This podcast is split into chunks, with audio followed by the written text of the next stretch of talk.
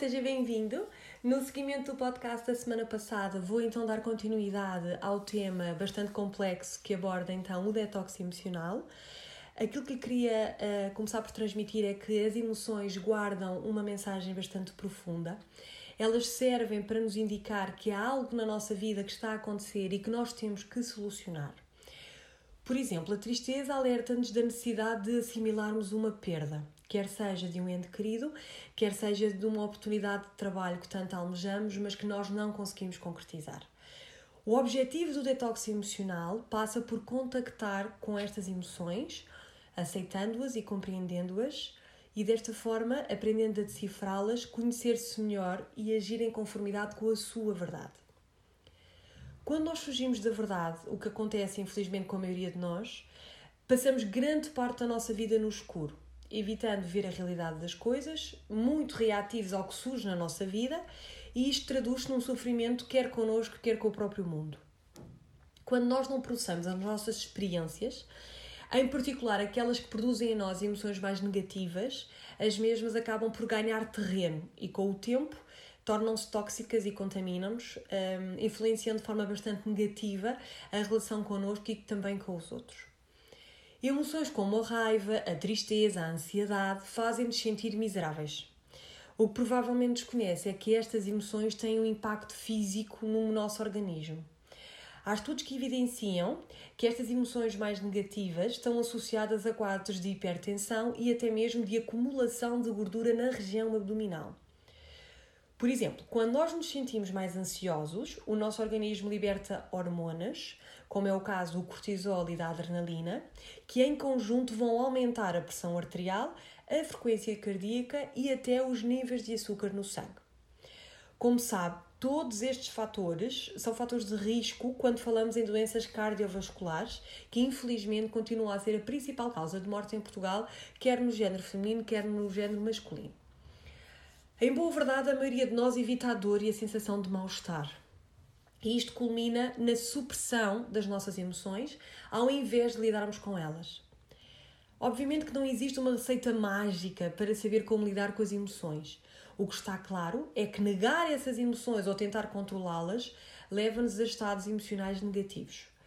A nossa ânsia de sermos pessoas perfeitas afasta-nos de sermos pessoas reais. Nós não somos robôs, não somos super-humanos, somos apenas pessoas e as pessoas sentem todo o tipo de emoções. A boa notícia é que é possível gerir as suas emoções no sentido do seu bem-estar e da preservação da sua saúde. Que passos é que podem então adotar para dar início a este processo complexo de detox emocional? O primeiro é tomar consciência das suas emoções. A maioria de nós tem dificuldade em lidar com o que está a sentir. É muito mais fácil fingir que está tudo bem quando de facto não está. A negação do que está a sentir muitas vezes leva a adotar comportamentos destrutivos, como por exemplo refugiar-se no álcool, a comer de forma bastante compulsiva ou até acabar por a dedicar muita atenção à televisão ou a gadgets para distração da sua mente. A questão é que, infelizmente, as emoções negativas não desaparecem. Elas ficam submersas no seu subconsciente e, em determinado dia, vivência ou experiência vêm à tona. A melhor estratégia é sempre que se sentir triste ou com raiva, permitir-se sentir verdadeiramente essa emoção. Tomando como princípio que abraça a emoção que está a sentir, o próximo passo é questionar-se do porquê. Porquê é que eu estou a sentir-me desta forma? Eu sei que é mais fácil culpabilizarmos alguém ou as circunstâncias que estamos a viver por aquilo que nós estamos a sentir, mas não se esqueça que, em última instância, é você que está a manifestar essa emoção. Por isso é que se torna fundamental que encontre a origem da emoção para que possa traçar um plano eficaz para a sua compreensão e resolução. Estando ciente das suas emoções e compreendendo a origem das mesmas, pode então definir passos para substituir as emoções negativas pelas positivas. Isto pode envolver ultrapassar os seus medos, transmitir a sua opinião de forma assertiva a um chefe que eventualmente tenha tenham um feitio um pouco mais complicado, desligar-se de pessoas tóxicas que desempenham um papel negativo na sua vida, ou até mesmo gerir a raiva que sente através de práticas de meditação ou de exercício físico, podendo começar, por exemplo, como umas caminhadas. Portanto, uma forma construtiva de conseguir então focar e libertar estas energias uh, menos positivas. Não se esqueça que é fundamental ter compaixão, respeito e amor por si mesmo. Uma das melhores formas de gerir as suas emoções é tratando de si com amor e carinho.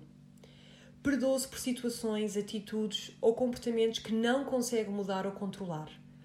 Aprenda com essas experiências e siga em frente. Aceite por aquilo que você é, em vez de criar uma personagem que vai de encontro àquilo que crê que os outros esperam de si ou que a sociedade exige. Acima de tudo, assuma a sua verdade e poder pessoal. Saiba que querer controlar o que sente é uma batalha antecipadamente perdida, por mais que se empenhe. Mas ainda assim, aquilo que faz e que diz quando está sob o efeito de uma emoção, sim, é da sua responsabilidade. É por isso que o detox emocional permite que processe e entenda as suas crenças, os seus pensamentos, os seus sentimentos que estão por detrás das suas emoções. Não são elas que são o problema. A forma como reage às emoções é que lhe causa sofrimento. A partir do momento em que percebe como é que as suas emoções funcionam e como as processa, é possível então fazer mudanças positivas na forma como reage às experiências do seu dia a dia. O detox emocional é justamente a oportunidade de criar novos hábitos e comportamentos que modifiquem o seu relacionamento consigo mesmo e com o mundo. Com toda a certeza, este é o caminho para criar o futuro que tanto deseja atingir e também o seu máximo de potencial com equilíbrio e tranquilidade. Até ao final da semana fica prometido que irei lançar-lhe um desafio de um dia de detox alimentar, de forma a potenciar este processo de cura interior e exterior. Obrigada por estar desse lado, despeço-me com um sorriso de esperança e um até breve.